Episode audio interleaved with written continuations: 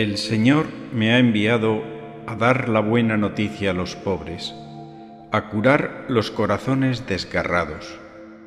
Desbordo de gozo y me alegro como los novios el día de su boda. Este podría ser el resumen del texto de la primera lectura de Isaías. Y se complementa con la carta de San Pablo para los cristianos de Tesalónica, donde apenas estuvo un mes y dejó la formación de la comunidad incompleta. Por eso enviará a Timoteo para rematar la faena y les envía esta carta donde les dice, Estad siempre alegres, sed constantes en el orar, dad siempre las gracias, no apaguéis el espíritu, optar por lo bueno y evitad todo mal. En el Salmo, María hace un canto nuevo que brota de un corazón nuevo. Ha recibido el don del Espíritu Santo y lo expresa con una belleza que conmueve al ver las maravillas con las que actúa Dios. Cuánta falta nos hace mirar el mundo con los ojos nuevos de María para estar alegres en el Señor. Con estas lecturas de alegría queremos entregaros esta reflexión del tercer domingo de Adviento desde la parroquia de la Inmaculada de Logroño. También Jesús, en su trance humano, como buen judío, sabe que la alegría de vivir viene por la oración, que consiste fundamentalmente en la bendición o verajá, que comienza siempre con estas palabras. Bendito seas, Señor Dios del universo. Todo hijo de Israel tenía obligación de decir cien bendiciones cada día. Así, su corazón podía alegrarse y orientarse hacia Dios. Jesús se deja contagiar fácilmente por la alegría del Padre, que sale a su encuentro como aquel pastor que encuentra la oveja perdida. Y esta es la alegría que nos quiere comunicar a nosotros. Nosotros, cuando bendecimos una casa, una imagen del niño Jesús o un negocio, no es para atraer la suerte sobre ese objeto o lugar, sino para reconocer que todo está, desde el origen, destinado y orientado a Dios. Encontrar el sentido de la vida es clave para la felicidad y para la paz de todo ser humano. La alegría es esa emoción positiva que se traduce en contento o gozo. Se genera de forma natural y tiene muchos beneficios para la salud física y mental. Esta surge de lo más profundo del corazón. Nos aporta bienestar emocional y disminuye el dolor y aparte nos da también equilibrio. Conviene distinguir entre alegría y felicidad.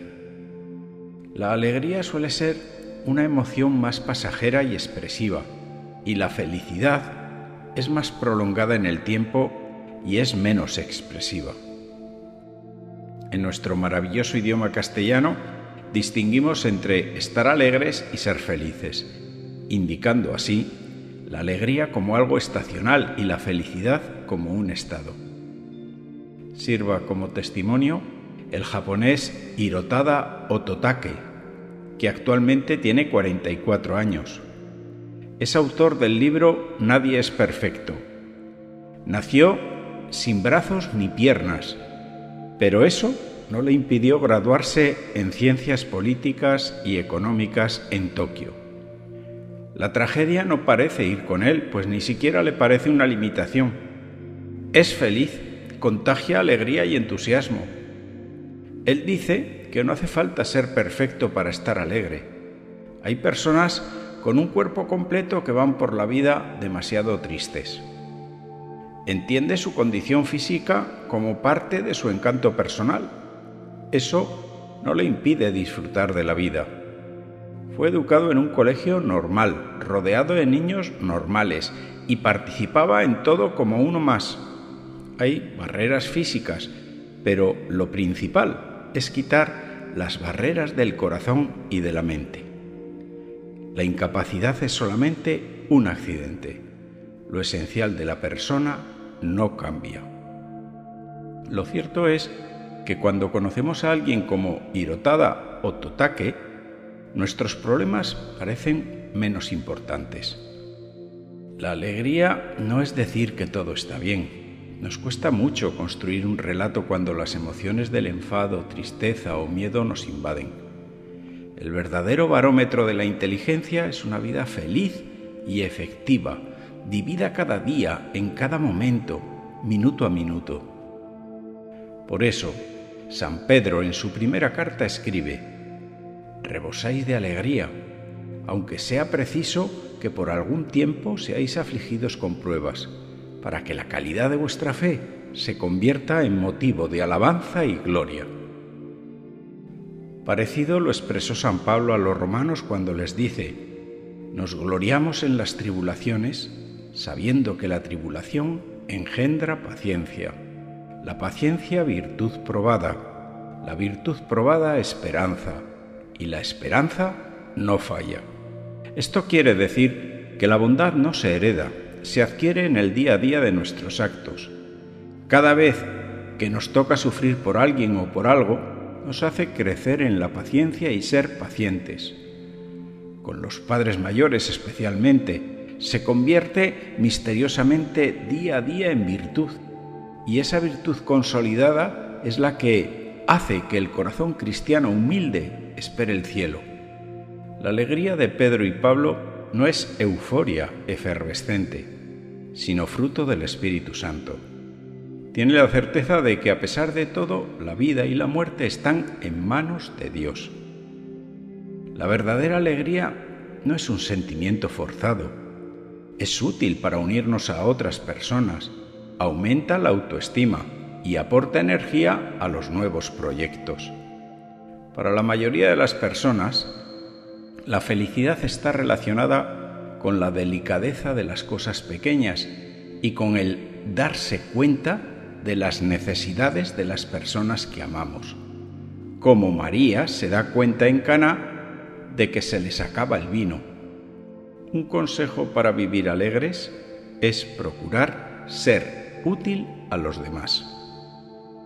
Hay una profunda verdad en la hermosa frase de Tagore que dice, soñé que la vida era felicidad, desperté y vi que la vida era servicio, me puse a servir y descubrí que en el servicio está la felicidad. ¿Qué haces tú para aumentar la felicidad de los demás? El hombre feliz hace felices a los demás. Creo recordar que fue Aristóteles quien dijo que todos los hombres por naturaleza buscan la felicidad, pero algunos la buscan fuera de sí, en lugar de buscarla dentro, pues está dentro de nosotros, concretamente está en el alma. Hemos de trabajar en mantener la paz en medio de las contrariedades de la vida sin abatirnos, aceptando las crisis y pidiendo ayuda a Dios, pero sin perder de vista que todo sufrimiento es redentor si lo coloco junto a la cruz del Señor. Cuando nuestro sufrimiento se asocia al de Cristo, se sufre menos. Cuando nos encontramos con una persona simpática y acogedora, decimos que tiene ángel, que es un alma buena. Eso significa que sabe escuchar, que es amable, que es sencilla. Qué fácil es ser amable con una palabra oportuna, con un semblante risueño, con buena educación, con una sonrisa luminosa, cuando se da afecto, ternura o cordialidad. Sobre la sonrisa muchas veces hemos escuchado que cuesta muy poco, pues no empobrece a quien la da y enriquece a quien la recibe. Nadie es tan rico que pueda vivir sin ella, ni tan pobre que no la pueda dar. Definitivamente, sonreír por fuera embellece por dentro. Para ser feliz no hace falta tener todo, sino estar contento con lo que se tiene. No es más feliz el que tiene de todo, sino aquel que no echa en falta nada. La clave está en querer siempre y en todo lo que Dios quiera y como Dios lo quiera. tengo un caso familiar muy cercano y que para mí resulta ejemplar. Se trata de una persona que cuando tenía nueve años enfermó de cáncer.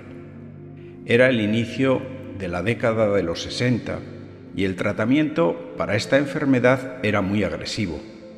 A pesar de todo, compartió la enfermedad 50 años. Durante años, ella convivió diariamente y hora a hora con el dolor sin embargo, ha sido la mujer más alegre que he conocido. Recuerdo que en su funeral su marido, que hoy es médico jubilado, dijo que hay enfermos que se están lamentando por todo y en todo momento, solo hablan de sus males, y otros, como ella, que a pesar de la grave enfermedad, convivían pacientemente y sabían transmitir mucha alegría haciendo a todos olvidar la enfermedad. Esto nos lo recuerda el libro del eclesiástico, cuando dice que todos los males nos vienen con la tristeza y también la muerte viene con ella. Por eso, hermanos, tengamos el valor para cambiar las cosas que de nosotros dependen y se pueden cambiar.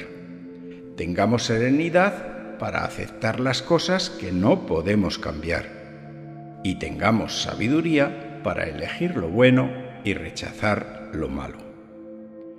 Hoy estamos en un tiempo de pandemia que trae sufrimiento y fragilidad a la vida del hombre. Hay muchas preguntas que buscan una respuesta para encontrar un sentido a todo. Dios no es ajeno a lo que está pasando en el mundo. Si quieres experimentar el consuelo y el poder del Espíritu Santo en tu vida, ven y escucha.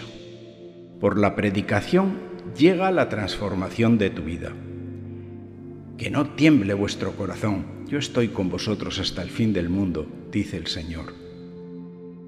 Te lo queremos anunciar cada miércoles en unas catequesis para jóvenes y adultos en la Parroquia de la Inmaculada a partir del día 13 de enero del 2021 a las siete y media de la tarde en la capilla.